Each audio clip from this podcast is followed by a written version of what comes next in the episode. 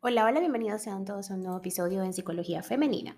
Para quienes son nuevas por acá, mi nombre es Isneikar Blanco, soy psicólogo clínico y me especializo en atención a mujeres, trabajando en lo que es el empoderamiento, el crecimiento personal y la autogestión emocional. Y el día de hoy, como viste en el título de este episodio, vengo a hablarte sobre las parejas que insultan cuando se enfadan y qué puedes hacer tú al respecto.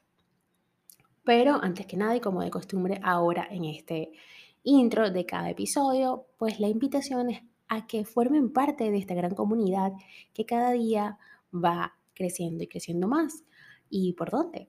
Pues a través de la plataforma de Patreon, en donde a través de una membresía podrás obtener contenido exclusivo en esta plataforma.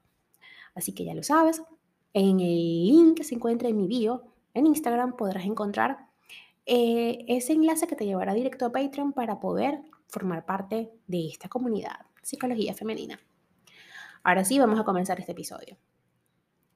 Resulta que hay parejas que cuando pierden la calma durante una discusión terminan insultando al otro y descalificándolo de manera dolorosa. Es posible que muchos y muchas nos hayamos visto en esta situación. Esa en la que en medio de una discusión, de pronto, la otra persona nos propina una serie de descalificaciones tan dañinas como ofensivas. Es entonces cuando nos quedamos entre sorprendidas y afectadas por este tipo de comunicación violenta que hiere y deja marca. Lo más llamativo es que tras ese instante de desacuerdo y efusividad, no dudan en pedirnos perdón. Nos recuerdan cuánto nos quieren y que dichas palabras no iban en serio, que han sido consecuencia del momento. Y sin embargo, esa experiencia vuelve a repetirse una y otra vez, de manera que la pérdida del respeto se convierte en un hábito.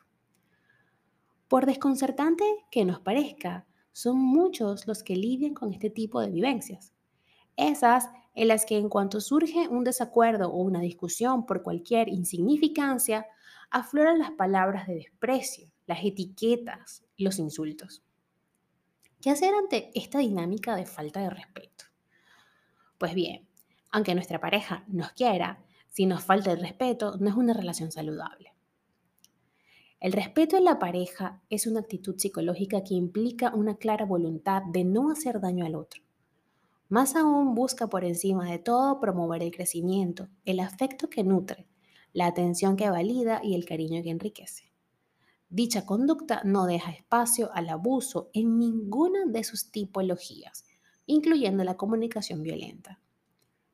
Por ello debemos tener claro que si nuestra pareja nos insulta en medio de una discusión, está ejerciendo un comportamiento abusivo. Está haciendo uso de un tipo de lenguaje agresivo y como tal es una forma de maltrato. El respeto no permite estas situaciones ni todavía menos esas prácticas que generan sufrimiento a quien se ama. Una investigación de la Universidad Case Western Reserve indica algo importante. El insulto forma parte del abuso emocional, puesto que es una clara agresión verbal orientada a la burla o a la degradación. Asimismo, esta práctica es más común en las generaciones más jóvenes. Lejos de verlo como algo normal o permisible, es necesario verlo como lo que es, una clara manera de maltrato y un atentado contra la propia relación. Si mi pareja me insulta cuando se enfada, lo primero que pienso es que ha perdido el control. Es cierto que la falta de dominio de los impulsos podría ser un factor. Sin embargo, hay razones más profundas, son muchas las personas que tienen integrada en su narrativa mental y comunicativa el uso del insulto. La comunicación violenta no surge de improviso. Es un patrón que muchas veces se hereda en la infancia y en las dinámicas familiares. Aprendemos a comunicar en casa y aquello que vemos es lo que normalizamos y repetimos. Uno puede saber que dichas palabras generan daño, pero cuando se pierde el control y atenaza la ira o frustración, es una discusión, o en una discusión mejor dicho, es común que aparezca. Los insultos en las relaciones de pareja están presentes de muchas formas. En ocasiones pueden ser tan sutiles que la otra persona puede no darle importancia al principio. Confundir una agresión verbal con el clásico comentario, irónico, burlesco, cariñoso, es algo muy usual.